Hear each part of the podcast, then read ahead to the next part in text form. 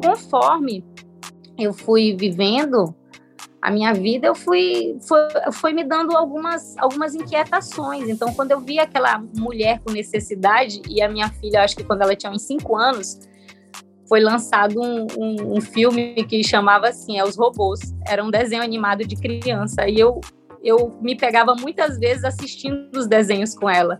E lá tinha um personagem que chamava o Grande Soldador, que era tipo o deus da cidade, o presidente da cidade. Ele dizia, ele dizia assim: o lema dele era: viu uma necessidade, atenda. E eu achava que aquilo fazia tanto sentido. Viu uma necessidade, atenda a necessidade. Eu falava: se essa grávida está precisando de uma Nutri, a gente tem que ter uma Nutri. Se está precisando fazer uma atividade física, tem que ter atividade física.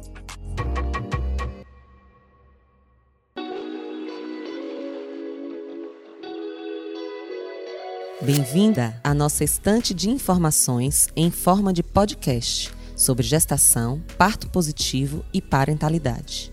O Gentle Birth em português é um podcast que mergulha fundo na preparação mental e emocional para o parto, enquanto conversamos com especialistas, mães e pais pelo mundo afora. Para ouvir onde quiser, na hora que quiser, no seu tocador preferido. E a cada episódio, uma dica do GB para aumentar a sua experiência.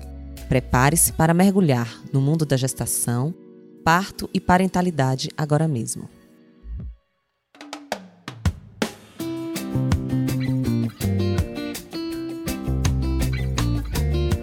Olá, eu sou a Monalisa Barros, a mãe do Léo, da Júlia e do Pedro, a vovó do Marcelo, do Felipe e da Malu. Sou membro da equipe Brasil Gentle Birth investigadora na área de humanização do parto, vinculada ao laboratório Nascer.pt do Instituto Universitário de Lisboa, Portugal. Hoje, o nosso assunto vai ser muito de interesse dos profissionais de saúde que atendem ao parto. Nós vamos conversar com uma pessoa que construiu uma grande equipe de assistência fora do eixo Rio-São Paulo tenho certeza que essa conversa vai ajudar a gente a entender os desafios também existentes na prestação dos serviços. Vamos lá?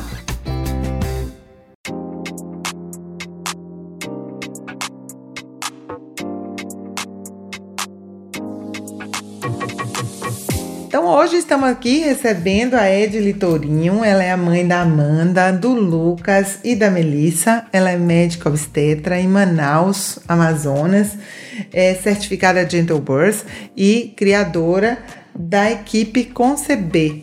Então, bem-vinda, Edile, muito obrigada por estar aqui conosco. Muito obrigada pelo convite, Monalisa. Quero agradecer de coração essa oportunidade de compartilhar nossa experiência aqui no norte do Brasil com o mundo, porque o Gentle Buffer ele tem essa expressão mundial e eu fico muito feliz, muito honrada de ser essa pessoa que está sendo porta-voz de uma mudança numa região que é tão estigmatizada, né? E muito obrigada mesmo por ter cedido seu espaço para a gente poder, para eu poder falar um pouco da minha experiência aqui no norte do Brasil. Pois é, Edili, a sua experiência chama a atenção porque é uma experiência que parte de uma assistência e uma visão multidisciplinar. Como é que foi que, que chegou a isso? Como é que você construiu essa rede de assistência, esse coletivo? Analisa, eu acho que assim, eu costumo dizer para as minhas pacientes, quando elas estão passando uma fase difícil da vida, eu digo que as nossas dores nos constroem, né? Como ser humano. Em 2010, eu tive um linfoma no meu R1. Eu era R1 de obstetrícia e eu tive um linfoma. E quando eu tive esse linfoma, eu era uma usuária do SUS eu tive que sair de Manaus e fui tratar em São Paulo, porque aqui na nossa região faltava a principal droga para tratamento desse linfoma. E quando eu cheguei em São Paulo para tratar, eu fui tratar no Hospital da, do Câncer de São Paulo, que é o ICESP, e lá eu tive o meu primeiro contato com humanização. Até então eu estava no R1 de obstetrícia, mas humanização era uma palavra que era desconhecida para mim. E eu senti na pele o que é um tratamento humanizado quando eu tive o câncer, que eu cheguei lá e, e eu tive contato com profissionais sensíveis, baseado na medicina ali, com evidências. E foi uma experiência que transformou a minha vida. Então, quando eu voltei para Manaus, eu, eu, eu acho que assim já tinha uma certa sensibilidade. Quando eu voltei para Manaus, eu já voltei diferente. Eu já voltei com um olhar diferente sobre a situação das mães, das mulheres, dos profissionais. Eu voltei incomodada com o sistema. Mas todas as vezes que eu ia atender na minha residência, que eu via uma mamãe ganhando muito peso, eu me questionava por que, que este ambulatório não tem uma nutricionista. Se essa mulher está tendo uma dificuldade com a alimentação que eu, no meu ambulatório, não tenho tempo, porque ali você tinha que atender 20, 30 pacientes, eu não tenho tempo de lidar com ela, é, pormenorizar o que ela precisa da dieta, da alimentação, por que, que nesse ambulatório não tem um profissional de educação física? Poxa, eu estou na residência aqui, é referência, e por que, que não tem? E lá não tinha. Então, foi uma coisa que me incomodava desde lá. E eu também, Mona Lisa, fui mãe aos 22 anos, antes de entrar na faculdade de medicina. Quando a dificuldade da gestação, que uma mulher de 22 anos, desempregada, sem formação, né? Naquela época não tinha, Amanda hoje já tem 19 anos, não tinha acesso à internet na palma da nossa mão, a gente não tinha essa, esse volume de informação que hoje a gente tem. Então eu penei muitas dores na minha na minha maternidade, na minha gestação, assim, só que foram dores ocultas, foram todas dores ocultas, porque eu achei que estava tudo certo. Só que depois do nascimento da minha filha, eu me deparei com a minha autoestima lá embaixo, descontente com o meu corpo, descontente com a minha vida, porque eu ia ser uma. Eu, ela, quando eu passei no vestibular, ela tinha cinco dias, então eu era uma universitária mãe. É, as minhas amamentações foram todas muito difíceis, entendeu? Eu tive, meu Deus, meus filhos todos ficaram equitéricos. Só que tudo isso eu sem saber, eu só padecia e achava que tudo aquilo era normal. Então, conforme eu fui vivendo a minha vida, eu fui, foi, foi me dando algumas, algumas inquietações. Então, quando eu vi aquela mulher com necessidade, e a minha filha, acho que quando ela tinha uns cinco anos, foi lançado um, um, um filme que chamava assim, é Os Robôs. Era um desenho animado de criança. E eu eu me pegava muitas vezes assistindo os desenhos com ela. E lá tinha um personagem que chamava o Grande Soldador, que era tipo o deus da cidade, o presidente da cidade. E ele dizia, ele dizia assim: o lema dele era: viu uma necessidade, atenda. E eu achava que aquilo fazia tanto sentido, viu uma necessidade, atenda a necessidade. E eu falava: se essa grávida está precisando de uma Nutri, a gente tem que ter uma Nutri. Se está precisando fazer uma atividade física, tem que ter atividade física se precisa de uma analgesia, tinha que ter, mas não tinha. E aqui no Amazonas, só para contextualizar vocês, que talvez não seja a realidade de vocês nos grandes centros, nós não temos analgesia de parto na rede pública e nós não temos analgesia de parto na rede privada, nem na rede privada.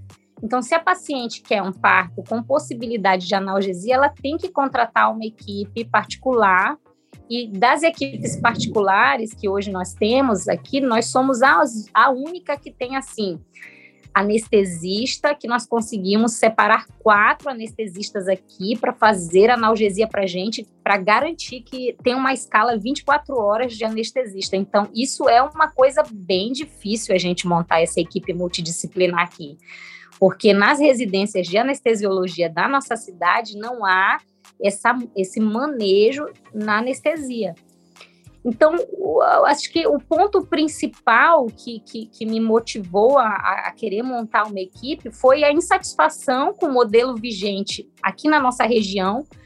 Foi hoje essa ampliação da, do acesso à rede social e ver que coisa linda o trabalho dos colegas em São Paulo. Gente, eu olhava o trabalho dos colegas e eu dizia, cara, que trabalho lindo que trabalho formidável ter essa equipe.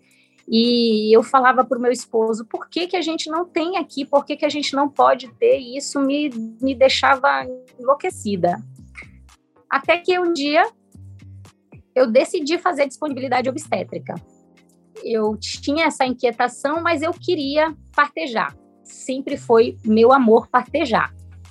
Eu amava ver aquela carinha de vitória depois de ter superado todos os obstáculos, aquela mulher esquecendo tudo e se deleitando com seu filho, aquilo sempre foi combustível para mim. Podia estar virada 36 horas no plantão, minhas forças eram totalmente renovadas. E eu queria partejar, eu queria ter essa disponibilidade obstétrica. E aí, Mona Lisa, eu decidi fazer consultório, comecei a atender, uma pessoa me cedeu, comecei a fazer consultório e fui fazer a, a consultório e as pacientes começaram a me dizer, doutora, a senhora faz meu parto? Eu dizia, faço o seu parto, vou fazer seu parto. Só que a faculdade não ensina para gente os percalços de você ser empresário de você mesmo, né? E aí a minha experiência a priori foi bastante traumática, porque eu cobrava um valor impraticável para fazer um parto é, eu acabava pagando para fazer aquele parto, porque eu tive que começar a sair dos plantões. E aí, quando eu via, já tinha passado sete plantões e o valor que a paciente ia me pagar não cobria mais aquilo que. Mas tudo bem. E aí, eu fui entrando assim numa coisa financeira muito ruim.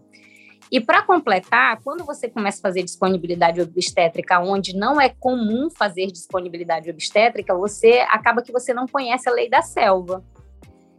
E aí você não sabe que se você vai para um plantão e você precisa da equipe do plantão e você está ali particular com a paciente, você tem que pagar algo para os colegas. A lei da selva aqui no Amazonas é essa. E aí, uma vez depois de, de partejar 16 horas uma mãe que era uma era um, um parto normal pós-cesárea, que o bebê estava em assinclitismo muito grande, não corrigiu o assinclitismo, não desceu, houve parada de progressão e eu precisei da cesárea. Eu fui com essa mãe para cesariana, chamei a equipe do plantão e aí um parto que eu já estava triste porque não tinha dado certo. E quando eu comecei a operar aquela mulher, o, o, a colega não parava de conversar, de falar da viagem que ela havia feito para Paris, entendeu? Uh, na hora que o bebê nasceu, eu quis colocar o contato pele a pele, porque o bebê nasceu super bem. Eu quis colocar em contato pele a pele com a mãe, o anestesista não deixou baixar a cortininha. E quando o pediatra pegou o bebê, que eu clampiei o cordão, ele já saiu dali, o bebê não precisava de nada daquilo. Esse parto, Mona Lisa, foi tão frustrante para mim, tão frustrante, que e ainda por cima, depois disso tudo, os colegas falaram muito mal de mim, porque eu não paguei nada para eles, ou seja, já estava em prejuízo naquele parto, né? Um prejuízo que não, não, não era um prejuízo, mas financeiramente eu já estava pagando para estar ali naquele parto e ainda falaram mal porque eu não paguei honorários para eles e eu nem sabia que eu tinha que pagar honorários para eles. Então falaram mal de mim no meio dos outros obstetras. E eu fiquei tão frustrada, tão frustrada, que eu precisei, assim, eu me afastei uns cerca de oito meses. Eu falei para o meu marido que eu não queria mais ser obstetra, que eu queria fazer é, residência de psiquiatria, eu queria largar a obstetrícia, porque obstetrícia era ingrata, a gente se dedicava e não tinha resultado, e eu entrei numa frustração que é aquela hora que ou você toma uma decisão de mudar totalmente mesmo, ou você respira fundo, tufa o peito e diz: não, vai dar certo. E aí, depois de oito meses dentro de uma caverna quase depressiva, e as pacientes, doutora, a senhora faz meu parto? Não, não, não, tô fazendo, não, não dá. Depois de oito meses, eu ali naquele conflito, dizendo assim, amor, e, e, toda vez que eu perdia o sono na madrugada, que eu pedia, amor, ora por mim, né, sei lá, vamos conversar, que eu dizia assim, amor, não dá para trabalhar, não dá, por mais que eu queira, não dá, porque no final não foi o anestesista que não deixou eu colocar o bebê no, no colo da mãe, foi a doutora Edley que não fez um bom trabalho não dá, não posso, não, isso não é coerente e tal. Depois desses oito meses, eu tive, eu cheguei à conclusão que eu precisava do MEC. E aí eu comecei, né, a namorar as equipes de fora, ver e dizer, cara, que trabalho lindo, meu Deus, e querendo mudar totalmente de área. Só que, e eu comecei assim, não, chegou uma hora que eu disse, cara, tenho que encarar. Amor, é o seguinte, a saída é eu ter uma equipe. Você me apoia? Ele disse, amor, se você tenta. E aí foi muito engraçado que a primeira pessoa que eu convidei para fazer parte da minha equipe foi a nossa é, pediatra, a Samara. Eu cheguei um dia, eu estava fazendo um parto num plantão no hospital que a gente trabalhava junto, né? Eu não tinha muito contato com ela. E tinha um pai tão participativo, aquele pai estava tão empolgado com a chegada daquele bebê, que na hora que o bebê ia nascer, eu pedi para a enfermeira calçar a luva nele e eu deixei aquele pai receber o bebê. Eu fiquei no apoio e deixei ele ser aquela mão que iria receber o bebê. E na hora, a Samara chegou e ela falou assim: Nossa, que legal, ele é médico? Eu falei: ferrou. Lá vai meu nome de novo, o pessoal vai ficar falando aí que eu estou inventando moda, já era para mim. E eu falei: não, ele é só um pai participativo que eu decidi que ele estava apto para pegar o bebê. E aí ela falou assim: gente, que coisa mais linda, nunca tinha ouvido falar nisso. E eu ah, achei minha pediatra.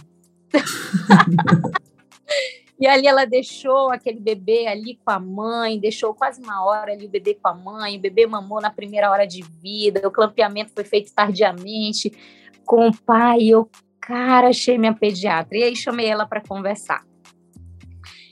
E aí foi assim que nasceu a equipe, né? Foi assim que eu comecei a, a buscar. Então foi essa inquietação, foi, foi esse essa esse não conformismo com com o que acontece que me levou a dizer assim, vou precisar de uma equipe, né? Então foi esse o ponto número um. E você me contava que antes de ter uma, um lugar, um espaço único para todo mundo, você formou uma rede de assistência, né? Ou seja, essas pessoas cada uma atendia no seu lugar. Então, mas isso já era o conceber, né? Então, para a gente é, se tornar uma equipe, porque o meu espelho era São Paulo.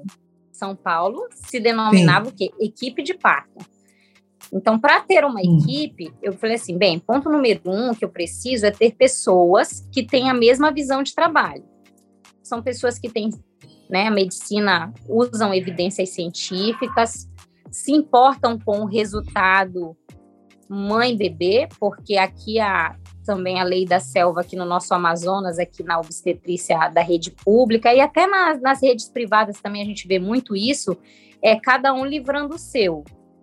Então, às vezes, eu tenho uma mamãe que está com alguma coisa descompensada, mas um bebê que está bem, e aí não há uma tentativa de estabilizar aquela mãe para aquele bebê ganhar dias dentro da barriga. Então, não, vou fazer minha parte, vou tirar, e, e, e aí a pediatria se vira aí com esse bebê. Então, a lei aqui, é a coisa que era uma, é uma, uma coisa muito difícil trabalhar aqui, realmente. Então, eu, eu a primeira coisa foi achar esses profissionais que se importavam com o resultado mãe, bebê, família, né? Esse, esse coisa. Então, uhum. foi uma, uma pesquisa de campo, foi, foi, fui rodando aí ao longo de uns seis, oito meses, procurando quem eram as doulas que tinham respeito com o trabalho do profissional obstetra, não entravam querendo dar uhum. a conduta do obstetra, né? Então, das doulas, da, da, das fisioterapeutas que tinham manejo em sala de parto, da pediatria, tudo mais. Então, foi primeiro uma, eu assim, eu preciso de profissionais que falem a mesma linguagem. E o ponto uhum. dois foi realmente nos tornarmos uma rede de assistência, porque naquele momento nós não tínhamos recursos para ser uma clínica, nada disso. Então, o obstetra, eu me tornei a porta de entrada para uma assistência multidisciplinar. E aí, conversando com meu marido, não, a gente não precisa ter um local, o que a gente precisa é ter os profissionais de, re de referência, né? Então, quando a mamãe vem, eu estou detectando que essa mamãe, a gente vai precisar do acompanhamento nutricional especializado, então eu encaminho ela para essa Nutri que tem manejo com gestante, conhece meu estilo de trabalho, sabe o que eu quero, segue ali os protocolos, né, para gestação, para uma diabética, para uma hipertensa. E aí a gente começou, olha, fisioterapia pélvica, olha, fisioterapia pélvica você pode fazer com qualquer profissional, mas essa profissional aqui atua em sala de parto conosco. Se você tem a, a ideia de talvez se a gente precisar de uma fisioterapeuta pélvica na sala de parto, essa pessoa ela tem capacitação para lidar com distócias no trabalho de parto. E aí a gente começou, né? Olha, pediatra, pré-natal pediátrico, né? Gestantes, então às vezes as gestantes chegavam com ela e, ó, quem, quem que é o obstetra aqui, que faz parto, que é humanizado e tudo mais, e ela encaminhava, olha, tem essa obstetra aqui, vá lá, e ali a gente já situava essa mulher com o objetivo de a gente ter o melhor resultado para a mãe, para o bebê, para a família. A nossa visão sempre foi essa visão mãe, bebê, né, família. Até que você chegou a, a, a essa necessidade de ter um espaço de vocês. Isso. Esse caminho é bem interessante porque as pessoas que estão nos ouvindo estão em diversas cidades e muitas vezes se sentem sozinhas. E você e, e, e coloca como obstáculo achar que primeiro tem que ter uma casa, um espaço para ficar. E quanto que é mais importante ter um grupo que fale a mesma língua, que tenha o mesmo isso. objetivo e possa trabalhar. Né? Exatamente. E sabe, Mona Lisa, isso tornou o nosso processo menos traumático porque foi traumático antes de eu ter uma equipe, né? Que o pediatra fazia o que queria, o anestesista o que queria. Mas depois que eu me tornei uma equipe, quando nós dissemos assim, olha, eu acho que agora dá para a gente ter um local físico, nosso nome estava estabelecido e eu tenho alegria hoje, como empresária, de te dizer que o meu negócio nunca girou nem um mês no vermelho né, para o empresário no Brasil hoje, que abre uma estrutura, porque hoje a minha clínica, ela tem um estúdio de pilates dentro. A minha clínica hoje tem uma piscina gigante para hidroginástica para gestante. Na minha clínica eu tenho uma sala de cursos, onde a gente ministra cursos, né, de, de, a gente faz rodas de conversa, eu faço cursos de preparação para o nascimento, a gente tem cursos de primeiro cuidado, cursos de aleitamento, materno, onde eu posso levar o meu corpo clínico para estudar junto sobre parto, sobre analgesia, né? Então a gente faz essa multidisciplinaridade, a gente é, faz os protocolos da clínica. Então hoje a gente tem um espaço que tem o fisioterapeuta dentro do nosso espaço. Então hoje a nossa clínica ela é grande. Nós temos quantos metros quadrados, amor? 500. 500. 500 metros quadrados de área construída, né? Hoje nossa clínica é bem grande, mas nasceu de mim sentada num consultório, era pequenininho, acho que a sala era dois por dois, se duvidar, era mesa, cadeira, a cadeira é, nasceu assim.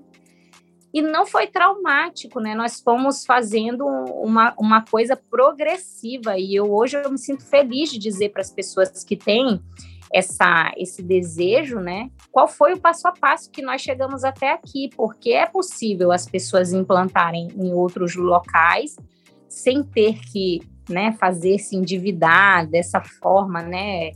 Já entrar com um espaço físico grande, não. Nós primeiros nos fortalecemos como rede. E quando chegou o momento, nós estávamos estabelecidos para criar clínica. E é muito importante esse, é, é essa sua história, porque é, o ideal seria que em todas as cidades a gente pudesse contar com profissionais comprometidos com a promoção de uma experiência positiva de parto, independente do desfecho. A gente sabe que ninguém pode prometer que um parto vai terminar desta forma, só dentro do processo que pode ser visto. Mas se você tem uma equipe que está trabalhando em prol dessa experiência, né, da promoção dessa experiência, independente do desfecho, a mulher pode deve ficar satisfeita com a acolhida que ela teve, com com o, o atendimento que ela recebeu.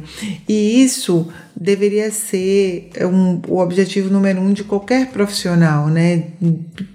Produzir essa assistência humanizada, essa assistência cujo centro é a mulher e que é viável, né? É viável que ele ocorra independente do tamanho da cidade, independente do tamanho é, do, do, do local onde essa cidade está, porque existem profissionais. Quando você se dispôs a buscá-los, você os encontrou, né?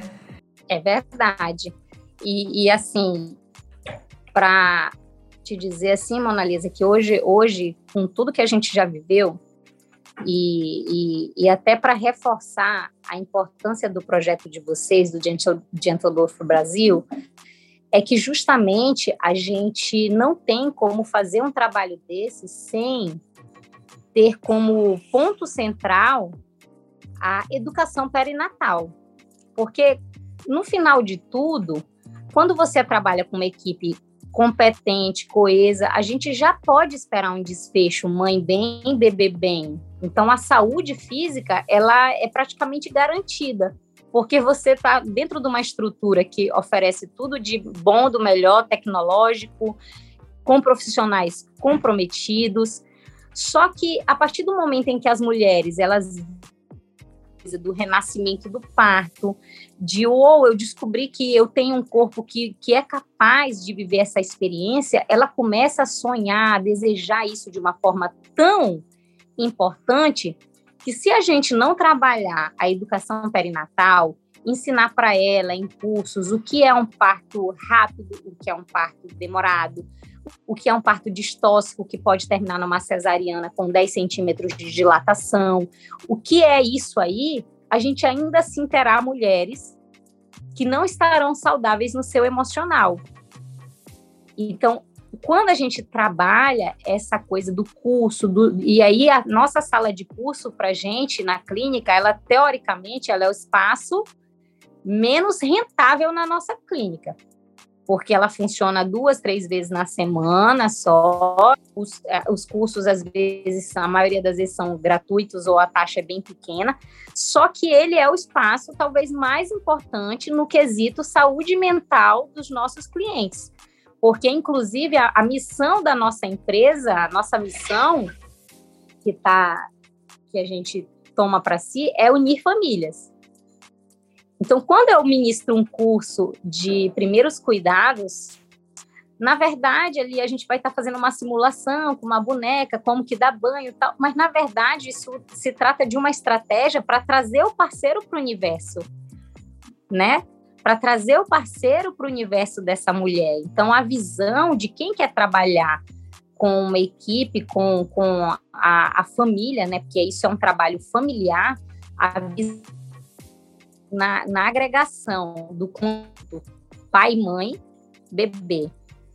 Porque quando a gente olha mulheres que vão fazer um pré-natal sozinho, e eu costumo sempre falar assim, vai chegar no final do processo, o marido vai dizer: Meu Deus, quem é você? Sim, porque essa mulher ela vai mudar no decorrer do processo, ela vai mudar física, ela vai mudar emocionalmente, as ansiedades profissionais dela vão, meu Deus, se agigantar, e essa mulher vai se tornar uma panela de pressão. Chega no final, se o marido não acompanhou tudo isso, ah, mulher, tá aí nosso filho lindo, maravilhoso, por que que tu tá assim, tão estressada, tão... Não entende por que, que essa mulher se tornou isso, né? Então, para gente, é importante trazer esse parceiro, esse companheiro para dentro desse universo. E hoje a gente gasta energia, a gente para para fazer projetos para trazer esse marido para dentro desse contexto. Eu não sei se aí fora é assim, mas aqui no Amazonas a gente ainda tinha essa visão muito patriarcal que a mulher dela para o pré-natal, às vezes o marido deixava ela na frente da clínica, vai lá, daqui a pouco eu te pego. Tipo, isso não tem importância para mim. Hoje não, na nossa clínica os casais andam juntos de mão dada, fazem tudo juntos. Mas a gente sua atrás dessas estratégias. Muito, muito importante, muito legal. Edili, muito obrigada por ter compartilhado essa história conosco. Eu acho que é um momento muito importante para que é, profissionais de qualquer cidade entendam que é possível e que a gente pode fazer diferente quando a gente encontra outras vozes que falam a mesma linguagem e que têm o mesmo respeito pela mulher. Então, obrigada por ter trazido para a gente essa sua experiência. Eu que agradeço. Eu acho que dizer para os colegas que vale a pena você, se isso, se isso enche o seu coração, procure a sua tribo porque a grande verdade é que quando nós, nós somos chamados para fazer um trabalho diferenciado, a gente não vai ter sossego enquanto a gente não consegue é, executar aquilo que está dentro do nosso coração. É, eu trouxe hoje um pouco da minha experiência para vocês no intuito de lhe animar, né? Porque às vezes a gente olha e diz assim, cara, isso é estrutura aqui deve ser muito cara, eu nunca vou conseguir fazer. E assim, a Edil e o Rui, nós nascemos de dois desempregados, a nossa união começou do absoluto zero para uma história de sucesso. Hoje a gente, hoje a gente realmente nosso negócio cresceu, mas começou intuitivamente você não precisa chegar nessa conclusão. A gente está aqui para dizer para você que o caminho é ele, ele é mais fácil do que o que você pensa, né? Então, muito obrigada, Mona Lisa. Se os colegas depois tirar dúvidas, eu fico aberta aí na minha rede social para poder ajudar cada vez mais. Que bom. Obrigada pela sua generosidade também.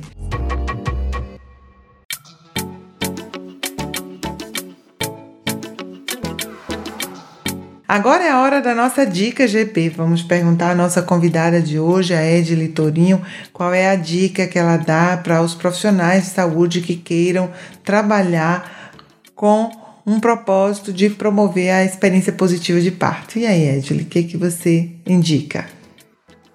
Bem, eu quero deixar o recado para os colegas aí que eu acho que a dica mais importante é você não, não desistir de tentar achar ferramentas para proporcionar um nascimento suave. E o curso Gentle Birth, ele nos me ajudou na, na seguinte forma, em categorizar, em escalonar de grau de importância para as minhas pacientes, em que momento fazer o quê e, e de que forma que eu posso introduzir para elas esse conceito de alívio da dor. Hoje eu tenho é, a visão de que uma experiência de parto suave ela se baseia em três pilares. O primeiro é a mudança de mindset, então essa mulher precisa acreditar que ela é capaz de parir. A segunda, ela precisa ter um conhecimento técnico mínimo sobre o trabalho de parto para ela não ficar ansiosa diante do processo. E o terceiro é o controle da dor através da atenção plena. E aí o Gentle Birth vem e nos dá assim essa essa visão maravilhosa, essa coisa linda que é o curso completo e eu indico para todas as minhas grávidas. Que bom, muito obrigada.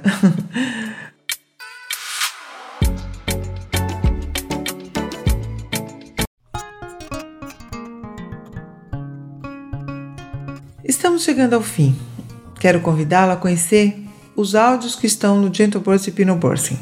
Tenho certeza que haverá um que encaixe no seu momento atual ampliando a sua percepção do presente, ajudando a manejar adequadamente sua ansiedade e aumentar sua resiliência emocional para as adversidades que tem na sua vida, independente de estar grávida ou não. Te espero no próximo episódio. Estaremos juntas, calmas, confiantes e no controle das nossas emoções. Até lá!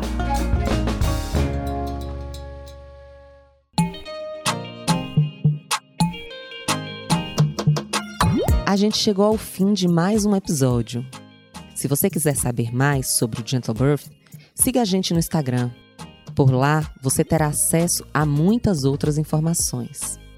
E se o seu objetivo é preparar a sua mente e controlar suas emoções durante a gestação, o parto e o puerpério, baixe o app Gentle Birth Hypnobirth, disponível em iOS e Android. Chegamos ao fim, calmas, confiantes e no controle de nossas emoções. Até o próximo episódio do podcast Gentle Birth em português.